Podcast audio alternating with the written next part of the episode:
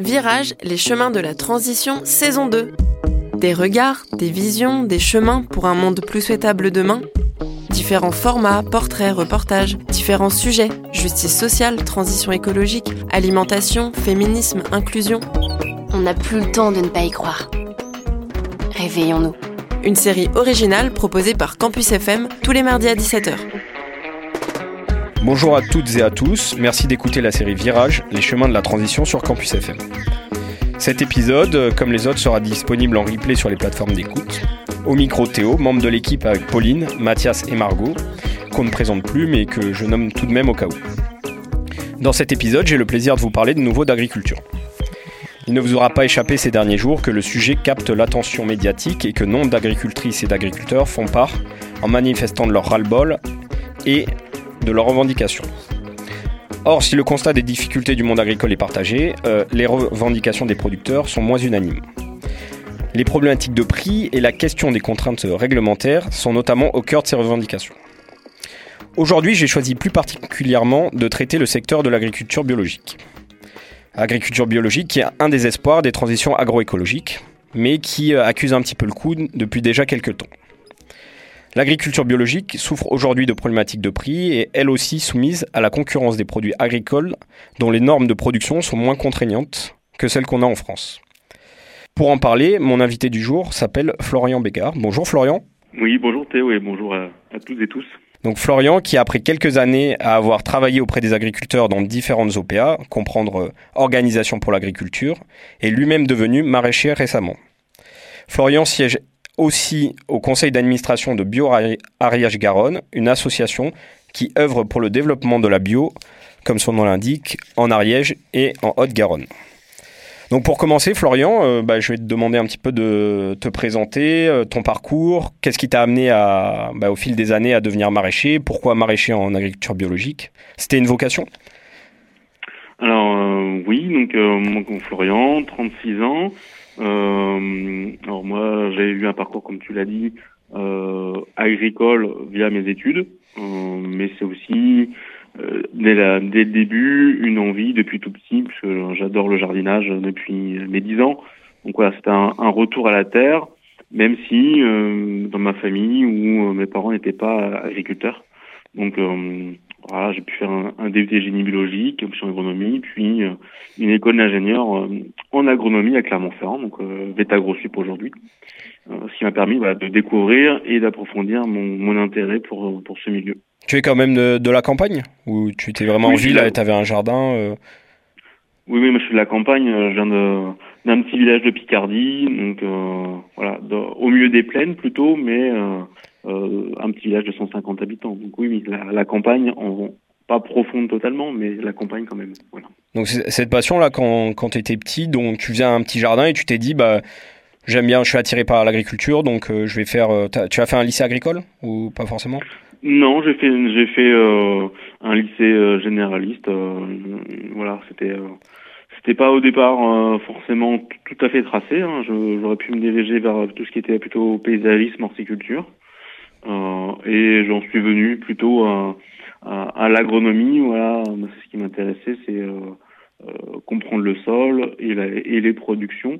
Alors dès le départ, c'était plutôt les productions maraîchères que les grandes cultures, même si mon premier poste, mon réel vrai premier poste, a été conseiller agricole dans une coopérative 100% bio en Normandie. Où j'accompagnais les producteurs sur les grandes cultures. Et, que ce soit au, cours de tes études ou euh, euh, là dans, dans tes métiers, est-ce qu'il y avait toujours cette petite idée de devenir agriculteur ou c'était euh, tu voulais travailler dans le milieu agricole et pas forcément exercer toi-même en, tant qu'agriculteur? Oui, il y, a- toujours eu un peu cette idée dès, on va dire dès l'école d'ingénieur en fait, voilà avec un avec un ami et qui est aujourd'hui mon associé. On s'était déjà posé la question, on se tenant, on dit voilà, on, on se tiendra au courant. Euh, Le premier qui aura envie de s'installer en fera part à l'autre et on verra euh, à ce moment-là si euh, ça débouche vers une recherche euh, pour pour s'installer et d'emblée en maraîchage et en maraîchage bio. Voilà. Et donc en fait c'est ce qui s'est passé. C'est-à-dire qu'un jour ton ami t'a appelé, toi, toi tu, tu travaillais donc dans le milieu agricole et euh, comment ça s'est passé? Ah, c'est ça. Lui, lui était prof d'agronomie au lycée agricole. Euh, et voilà, moi, je, je termine, euh, je vais en terminer de, ce parcours-là et euh, je vais chercher à m'installer. Ça te tente ou pas? Et ben, banco, on se met en, on se met en recherche de d'une part du foncier, ce qui est la, partie la plus compliquée, pour pouvoir mettre à, pour pouvoir mettre ce projet en place. Et là, t'es pas, passé. T'es passé de la Picardie à, à la Haute-Garonne. Comment ça se fait? Alors, je suis passé de la Picardie à la Normandie, euh, où je travaillais dans la, dans la, coopérative, et de la, du coup, euh, effectivement, de la Normandie à la Haute-Garonne, puisque lui est originaire de, de la région, et c'était plus compliqué de le faire monter en, en Normandie. C'est moins voilà. attractif. C'est peut-être moins attractif, oui. Euh, et moi, c'était plus facile, peut-être de, de, se dire voilà on va on va retrouver plus de soleil peut-être même s'il pleut davantage ici qu'en mmh. qu Normandie. Et euh, quand vous avez eu ce projet là, comment ça se fait que vous ayez choisi de partir ben, sur euh, de l'agriculture biologique et pas euh, je sais pas de l'agriculture conventionnelle ou euh? la, la, question s'est quand même quasiment pas posée. C'était d'instinct, d'instinct ou en tout cas euh, ce que ce que peut proposer le monde conventionnel ne nous correspond pas. Voilà, on n'avait pas envie de, de travailler avec euh, des produits phytosanitaires. Euh, voilà, tout simplement, euh, on se disait que oui, c'est l'agriculture biologique, c'est des contraintes euh, particulières, mais qui nous correspondent bah, tout de suite. Voilà, c'est c'est ça, c'est être plus entre guillemets respectueux, même si euh, le monde conventionnel euh, fait de plus en plus d'efforts. Euh, voilà, en utilisant très peu de substances, même dites naturelles, pour pouvoir faire nos productions de légumes. Donc c'est un choix plutôt par conviction que par, euh, je sais pas, euh, opportunité. Oui, oui, c'est une, une, conviction profonde. Voilà, la question s'est pas même pas posée de faire, faire autrement. Et donc aujourd'hui, là, ça fait combien de temps que vous êtes installé? Nous, on s'est installé donc en février 2021 pour une, un début de vente de, de, nos légumes en septembre 2021. Donc c'est assez récent encore. D'accord. Vous avez une, une ferme là, vous pouvez nous la décrire un petit peu? Elle fait euh, combien oui. de surface Quelle culture vous faites? Comment vous, euh, vous vendez vos légumes? Tout à fait. Donc euh, on, on, est à deux, donc sur un hectare 6, donc avec 1700 mètres carrés de serre froide, donc non chauffée. Euh, donc en réellement cultivé, c'est à peu près en plein champ euh, entre 6 et 7 000 mètres carrés. Et donc et dans les serres, euh, tout n'est pas forcément mis en culture. Il faut, compter les passe-pieds. Voilà. en termes de culture, on est on est très diversifié. Hein. On fait on fait plus d'une cinquantaine de légumes différents, avec des spécificités comme les endives. là, on se lance dans un petit peu de champignons de Paris. on fait de la patate douce voilà, tout ce qui est chou, poireau, voilà, le, le classique, euh, pour avoir une gamme très large, euh, pour vendre toute l'année et principalement en direct, donc aux consommateurs directement à la ferme, donc deux jours semaine, donc le, le mercredi et le vendredi. Après, il y a un petit peu de vente euh, en demi-gros, on va dire, avec Biocop et, euh, et des petites structures euh, de vente de producteurs. Voilà. D'accord. Et je ne sais pas si vous avez précisé, c'est où exactement qu'elle est localisée cette ferme? Oui. Donc on est à Monsonnès, entre Salis du, après Salis du Salat, donc entre Saint-Giron et Saint-Gaudens. Ok. Et elle s'appelle euh, comment? C'est un, un j'ai vu, avec votre associé Oui, donc c'est GAEC légumes en salade. D'accord. Et euh, donc là, vous avez, vous avez votre ferme, donc j'imagine la maraîchage biologique, euh, ça bah, demande déjà beaucoup de, beaucoup de travail. Et donc euh, j'ai une question, c'est pourquoi ben, vous avez choisi de, en plus, euh, vous investir dans l'association Bio-Ariège-Garonne Donc j'imagine le pourquoi, c'est bah, des raisons un peu de, de conviction, mais euh, c'est quand même une charge de travail supplémentaire? Oui, c'est certain que ça nous, bah, pour ma part, étant au conseil d'administration, c'est du temps passé, mais c'est aussi l'occasion de, de, défendre le modèle agricole donc en agriculture biologique, euh, non seulement du maraîchage, mais euh, plus largement, euh, donc de l'élevage de bovins, ovins ou, ou des grandes cultures. C'est pour avoir aussi un ancrage. Et moi, venant, ne venant pas de la région, ça me permettait aussi d'avoir une vision de l'agriculture bio dans bah, dans cette région qui est l'Occitanie. C'est quand même la première région bio de France et d'Europe, il faut le souligner. Euh, ah, donc ça, ça, me semblait important de m'impliquer pour défendre ce modèle d'agriculture. Euh, voilà, plus largement que juste rester à la ferme et défendre via via ma production euh, ce modèle. Mais plus oui, mettre en, cohérence un petit peu la ferme avec euh, son territoire et, les filières autour de chez vous. Et donc là, l'association, c'est comment elle fonctionne et qu'est-ce que c'est les missions là qu'elle se, qu'elle se donne? Oui, donc c'est alors c'est un conseil d'administration hein, qui est élu par les, les, différents adhérents qui sont des adhérents donc forcément bio. Donc ça rejoint euh, donc des producteurs qui soient grande culture, maraîchage, arboriculture, euh, élevage. Euh, et euh, donc c'est une association de, de 1901 pardon. Euh, donc le conseil d'administration prend les orientations et choisi sur les thématiques euh, à, à, défendre euh, qui sont en lien avec les demandes des producteurs. Donc ça va être des formations via nos techniciens, ça va être euh, des, des, accompagnements techniques et plutôt donc de groupes ou des accompagnements de collectivités, notamment sur l'accompagnement de la restauration collective, donc faire un, faire un changement de, de, de pratiques pour passer plus de bio dans les cantines. Euh, voilà. Euh, ça va être euh, techniquement pour les producteurs des itinéraires techniques, des choix culturaux. ça va être aussi une structuration des filières, donc ce qui est ce qui est très important dans dans le contexte actuel. donc faire les bons choix de, de production et et faire faire aussi état des lieux des coûts de production, pour vendre au meilleur, au bon prix. Voilà. Donc c'est très très large. Euh, Donc ça va, oui, de, du conseil à la sensibilisation en passant par l'accompagnement. En, en résumé, c'est ça. Tout à fait. Que ce soit des, enfin, des producteurs euh, bio, mais aussi des, de la Restoco et d'autres euh, d'autres types d'acteurs. C'est bien ça. D'accord. Et là, donc, quand on parle du bio, je sais que bah, ces, derniers mois, là, on a un petit peu entendu parler de, de crise du bio. Bon, c'est vrai que le, bio au début euh, a été en, en, plein essor, mais peut-être que là, aujourd'hui, il y, a, un ralentissement euh, bah, de, de l'engouement autour du bio, que ce soit à la production ou euh, à la consommation. Est-ce que ben, vous, en tant qu'agriculteur, vous ressentez cette crise ou en tant que membre du conseil d'administration, comment vous l'observez? Comment est-ce caractérise? Oui, c'est certain. Alors, moi, en tant que producteur, nous, fraîchement installés, mais on a quand même vu un petit ralentissement de la vente euh, directe à la ferme. Voilà. Euh, mais c'est c'est explicable par plusieurs euh, par plusieurs facteurs. Il y a il y a la crise un peu du pouvoir d'achat, bien évidemment. Donc euh, les gens se détournent un petit peu des produits dits ou qui paraissent de suite plus plus chers faut, il faut le dire, hein, le bio, effectivement, a toujours été un petit peu plus cher.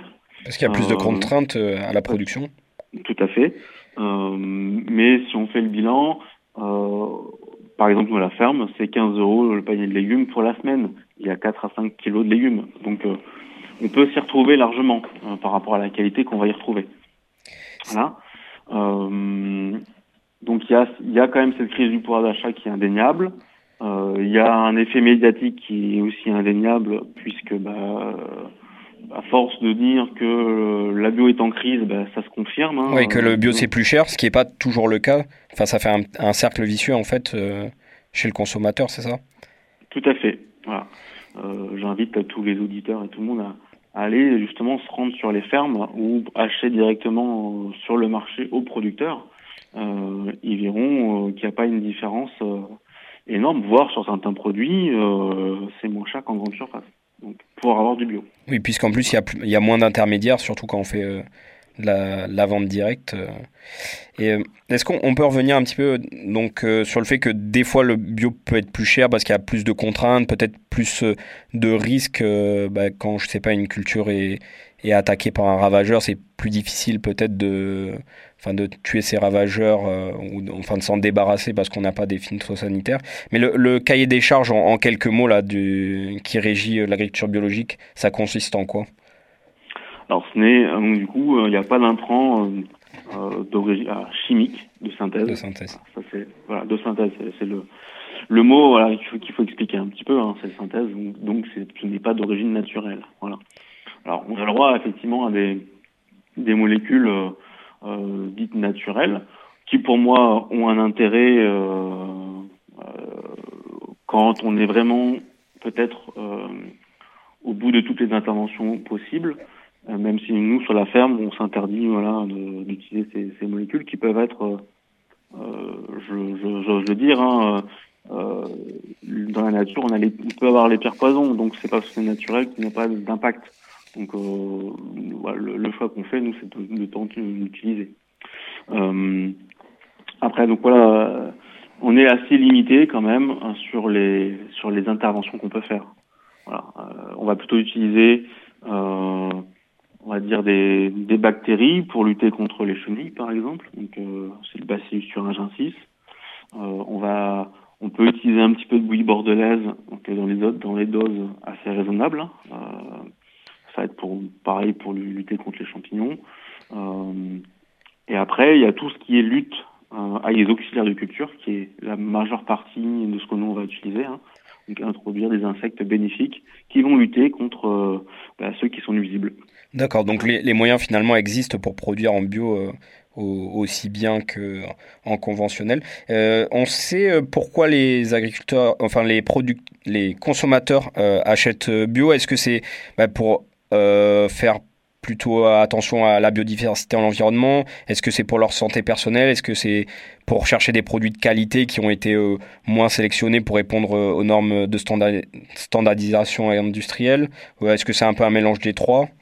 D'autres euh, oui, c'est un mélange un peu des trois. On va dire, ça dépend beaucoup de, la typologie de, de, clients. Voilà, on peut avoir euh, des jeunes, des jeunes parents qui vont plutôt se diriger vers vers la bio pour pour que leurs enfants mangent, mangent sainement sans, sans risque de résidus de pesticides, voilà, euh, ou et ou qui ont un intérêt pour la pour la préservation de l'environnement. Donc euh, c'est assez large en fait euh, la, la, typologie de, de, de, clients. Il peut y avoir des clients occasionnels ou des réguliers, euh, et ça dépend aussi des types de des types de produits. Voilà. Oui, mais donc ce qu'on pourrait se dire, c'est que c'est une agriculture qui est euh, vertueuse et bonne pour l'environnement et la santé, là, si je devais caricaturer un peu. Mais aujourd'hui, il y a quand même une crise, donc peut-être un défaut de sensibilisation des consommateurs, plus des problématiques, comme on l'a dit, d'inflation. Et sachant ça, ben, est-ce que euh, tu aurais une idée un petit peu, enfin, tu aurais une idée où avec l'association, vous avez des, pistes pour euh, proposer des leviers afin de traverser euh, cette crise? Alors oui, il y, a des campagnes de sensibilisation qui sont qui sont prévues au niveau national, hein, notamment. Donc ça c'est porté par la FNAB, donc la Fédération nationale de l'agriculture biologique.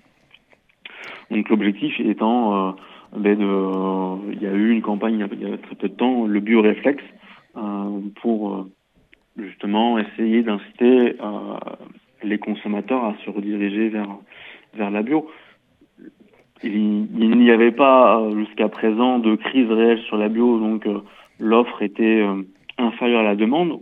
Là, ça a été, ça a été un peu, un peu l'inverse. Donc, il faut redynamiser le secteur par cette, ces campagnes de, de, de publicité notamment. mais il y a besoin de, sensibiliser les consommateurs à acheter bio local voilà, euh, près de chez eux pour faire vivre directement les producteurs. L'acte d'achat est, est, important euh, au quotidien, euh, ne serait-ce que voilà si euh, chaque consommateur pouvait prendre une salade de temps en temps en bio euh, et délaisser le produit en, en, grande surface. Ça pourrait permettre. c'est vrai que même si c'est pas 100%, s'il y avait tous les consommateurs qui, qui consommer 50% bio, ben, ça pourrait faire ben, 50% des surfaces euh, en bio en France. Euh, c'est, c'est pas déconnant, en effet. Tout à fait. Et euh, oui, donc tu as, tu as bien souligné, il y a le rôle un petit peu de plusieurs États, que ce soit ben, le, les, consommateurs avec bah, la notion que tu as évoquée entre les lignes de consommation, d'être consommateur, de réfléchir un peu à ce qu'on achète, même si bah, des fois c'est pas toujours évident de se poser la question à chaque fois qu'on achète quelque chose de bah, est-ce que c'est vertueux pour l'environnement, est-ce que c'est pas suremballé, etc. Il y a le, le rôle de l'État et après tous les tous les acteurs de la production euh, agricole. Et en fait, euh, moi, ce que je me disais quand je réfléchissais un peu à ce sujet, c'est que bon, enfin, c'est pas que moi qui le dis, c'est l'agriculture est, soumise à plusieurs injonctions paradoxales, donc produire mieux, produire moins cher, produire plus, etc.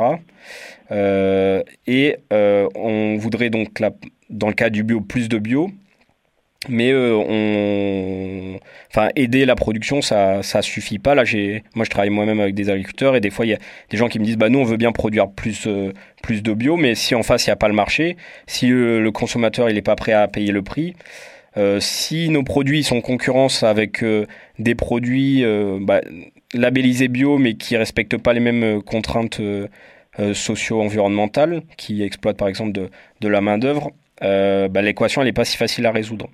Et en fait, je me disais que ça, ça rejoignait, rejoignait un peu une partie des problématiques euh, bah, de la crise agricole actuelle. Là, on voit, on voit des manifestations et il me semble que ces questions de normes, elles ressortent beaucoup.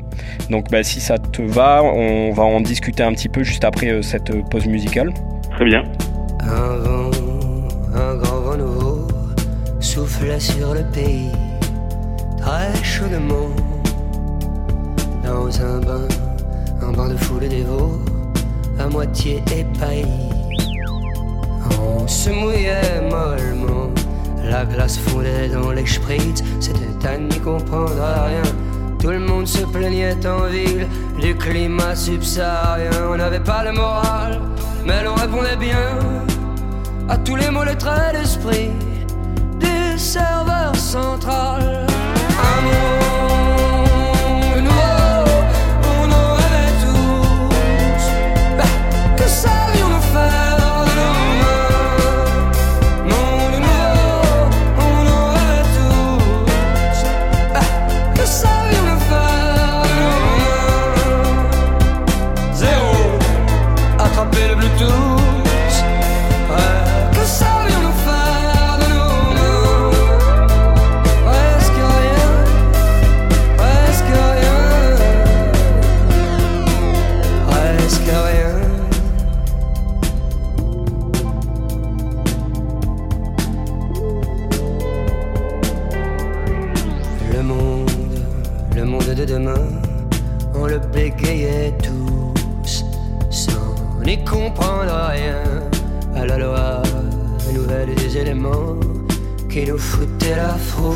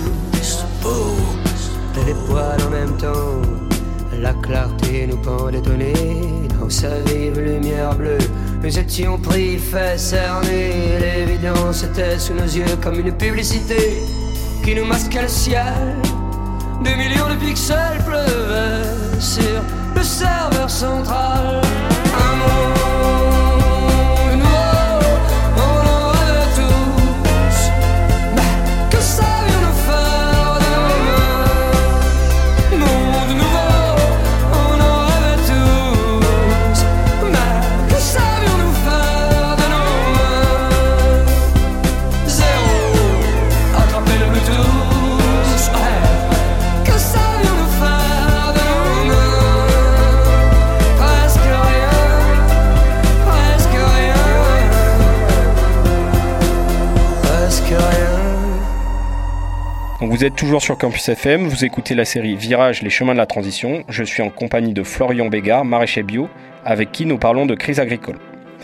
Donc euh, Florian, toi en tant qu'agriculteur, euh, quel regard tu portes sur les, manifestations euh, actuelles? Comment je, je, comprends cette colère et on peut, on peut s'y associer, on peut totalement faire partie de, ce mouvement, mais il faut pas se tromper de cible. Euh, il faut quand même qu'on garde le cap hein, de la transition écologique. Donc, euh, en tant que paysan bio, on a été les premiers à être dans une démarche de production euh, de qualité pour l'environnement et, pour la santé. Donc, il faut surtout pas taper, que ce soit sur les instances de la biodiversité ou autre. On aura besoin de la biodiversité pour produire.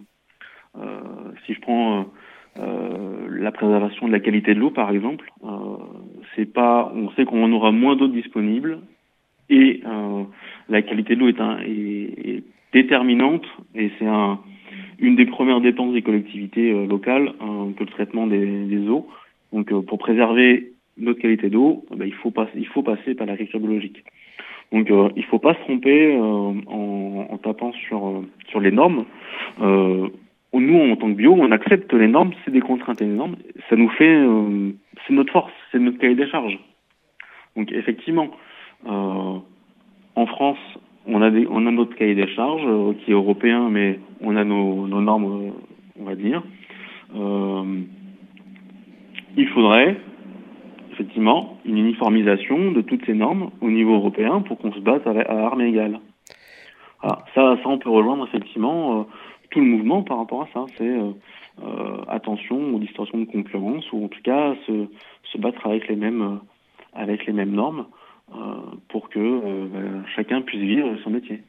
Donc si je résume, oui, il y, a plusieurs écoles. Bon, la, la sensation qu'il y a un problème dans l'agriculture, elle est sans doute bah, partagé par euh, la majorité des agriculteurs. Mais sur les revendications, euh, là, ce que, ce que tu exposes, c'est qu'il y a quand même une hétérogénéité euh, bah, des, des, bah, des, revendications. Si on prend le cas des, normes, il y a ceux qui disent bah, on, nous étouffe avec les normes, on se, sent stigmatisé parce qu'on dit les agriculteurs sont, des pollueurs, etc. Mais euh, ils disent bah, problème de normes, trop de contraintes, on les supprime. Alors que toi, ce que tu dis, c'est plutôt ben, les normes, on en a besoin pour la transition euh, agroécologique. Donc euh, c'est plus accepter ces normes, à la rigueur aider les agriculteurs à s'y conformer et surtout homogénéiser les, normes entre les pays parce que si on importe des, produits qui ont moins de contraintes, forcément ils sont plus compétitifs en, termes de prix. Et,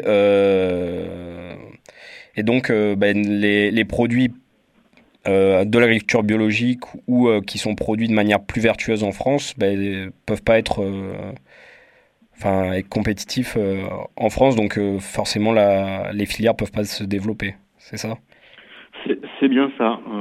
Là globalement ce qui est revendiqué notamment par la FNAB ben, c'est déjà de compenser les pertes que, l'agriculture biologique a connues hein, c'est 300 millions d'euros hein. et on pourrait tout à fait euh, revendiquer aussi une harmonisation, ou en tout, cas une PAC, donc la politique agricole commune, plus ambitieuse dans la durée, euh, vers, vers la transition écologique. Euh, ce ne doit pas être les agriculteurs qui doivent porter tout le poids de la transition.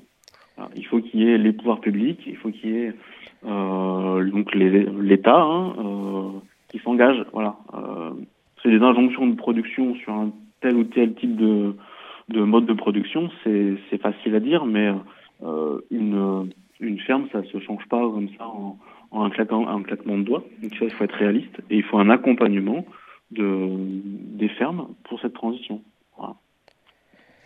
Oui, on retrouve souvent en fait ces, ces, trois acteurs, l'acteur plutôt public, euh, les acteurs de la production et les acteurs de la consommation. Et j'ai l'impression que souvent, bah, ils, se, ils se renvoient un peu la balle. Et euh, bah, on pourrait se demander bah, à, qui de faire le premier pas. Euh, peut-être que c'est un, peu tout le monde à la fois. Parce que si l'État met des réglementations qui sont pas qui n'ont pas d'acceptabilité bah, dans, dans, la population ça marche pas si la production essaye de enfin là par exemple de faire de l'agriculture biologique ou de changer les les pratiques toutes seules et qu'il n'y a pas l'acte d'achat en face ça marche pas si le consommateur, de manière individuelle, il consomme plus euh, vertueusement, il n'y a pas forcément euh, ben, l'offre en face, ou sinon, euh, il va pas trouver les, les choses à, à, bon marché. Ça, ça a l'air assez compliqué comme équation. Ça a l'air compliqué, mais il y a des solutions. Il y a, voilà, on l'a dit, la PAC doit, doit être, doit être on va dire, plus ambitieuse et aider justement cette transition. Mais il y a des solutions même euh, même locales dans dans les différents États. Euh, ne serait-ce que on pourrait euh, on pourrait instaurer et en tout cas déjà respecter la loi Egalim. Aujourd'hui, on n'a pas le quota des 20% de, de, produits bio locaux dans dans les cantines. ça, ça pour l'instant, on y est, on est encore loin de tout ça. Donc si c'était mis en place, eh ben, ça redonnerait beaucoup d'air, notamment à l'agriculture biologique, hein, ou à toute, agriculture de sous signe de qualité, hein, voilà. Elle n'est pas respectée la loi Egalim euh, actuellement? Non, pas du tout. On en est encore très loin. Voilà. C'est- un levier majeur euh, pour, pour le, le changement de pratique. Et si je... Ok. Oui, vas-y. Et euh, donc ça c'est le premier point. Et il y aura un, autre point qui, euh, qui qui pourrait être entre guillemets un, un électrochoc, c'est euh, euh, d'instaurer une sécurité euh, sociale alimentaire Voilà, pour permettre à tout le monde de manger euh, correctement avec des produits sains, euh, des donc des produits sains, on va dire plutôt orientés sur l'agriculture biologique, hein, bien, évidemment. Euh, Mais- voilà, permettre à chacun d'avoir un, un pouvoir d'achat retrouvé et ciblé, euh, ce qui ferait euh, une aide non, non négligeable pour, euh, la, pour la production et la consommation. Donc en quelques mots, parce que Pauline a déjà fait, euh, je, vous je vous invite à les écouter, des, des épisodes sur la sécurité sociale de l'alimentation. Euh, comment ça fonctionne? C'est euh, une sorte de, de caisse commune où en, fait il y a une répartition des, des richesses pour que les plus démunis puissent avoir accès à une, une alimentation euh, saine et durable C'est ça ou... Les, alors les plus démunis et euh, de façon même plus globale, toute la population. En fait, euh, c'est comme la sécurité euh, sociale de la santé de, la, de la santé. Chacun cotise à fonction de, ses, de son pouvoir d'a- de ses revenus et on peut imaginer d'allouer ne serait-ce que 100, 150 euros par mois avec, avec des produits ciblés, avec une certaine certification, voilà. Et donc euh, les producteurs euh, qui vendent des gens local ou autres pourraient être certifiés de cette façon et euh, les gens viendraient avec cette somme qui leur est allouée, dépensée dans ces dans ces commerces, commerces ou directement chez les producteurs. Le temps file. Si je, te, je devais te demander de conclure un petit peu sur, pour toi, quelle serait l'agriculture désirable de demain? Tu me dirais quoi? Est-ce que c'est 100% bio euh, Oui, bah moi je ne peux pas euh, être euh, contre cette idée que que le, bio peut nourrir tout le monde. Voilà, on entend souvent dire que le bio ne peut pas nourrir la planète. Aujourd'hui, on n'est pas en bio, on nourrit pas la planète. La moitié est jetée, quasiment. Donc, euh, si euh, il y avait une meilleure efficience des, chaînes de production euh, et, euh, et d'acheminement de la, de la marchandise, euh, on pourrait nourrir largement la planète en bio. L'Inde, l'Inde a fait une grande transition sur une grande surface, voilà, pour arrêter de produire avec des pesticides. Donc, pourquoi, pourquoi nous ne pourrions pas faire ça? Et ça nécessiterait peut-être aussi des hum, changements dans les habitudes alimentaires avec une répartition différente euh, des régimes euh, carnés et, végétariens, il me semble aussi. Euh, Ça, c'est, effectivement un modèle à revoir et peut-être, peut-être que le modèle de l'agro-industrie euh, se sentirait en danger si on arrêtait de manger des barquettes de plats préparés, peut-être. Très bien, ce sera les derniers mots. Merci beaucoup Florian. Et merci à, à Constance, animatrice de Bioariage Garonne, pour nous avoir mis en contact. Merci à vous aussi, chers auditeurs, pour votre écoute. Merci également à l'équipe de Virage et de Campus FM, à l'Université de Toulouse et au Conseil régional d'Occitanie. Si vous voulez en savoir plus sur, sur Bioariage Garonne, n'hésitez pas à consulter le site internet bio-ariège-garonne.fr. Retrouvez les légumes de Florian et de son associé et plus d'informations sur la ferme sur le Facebook Légumes en Sala, S-A-L-A-T. Euh, D'ici là, la semaine prochaine à la même heure, vous retrouverez notre émission avec un épisode préparé par Mathias. En attendant, vous pouvez nous suivre sur nos réseaux sociaux ainsi qu'écouter le replay sur vos plateformes de podcast favorites. Vous pouvez également nous envoyer vos retours et suggestions sur notre boîte mail virage-campusfm.mailo.com virage avec un S et le tiré du tiré du 6. Et quant à moi, je vous dis à dans un mois. À bientôt sur Campus FM.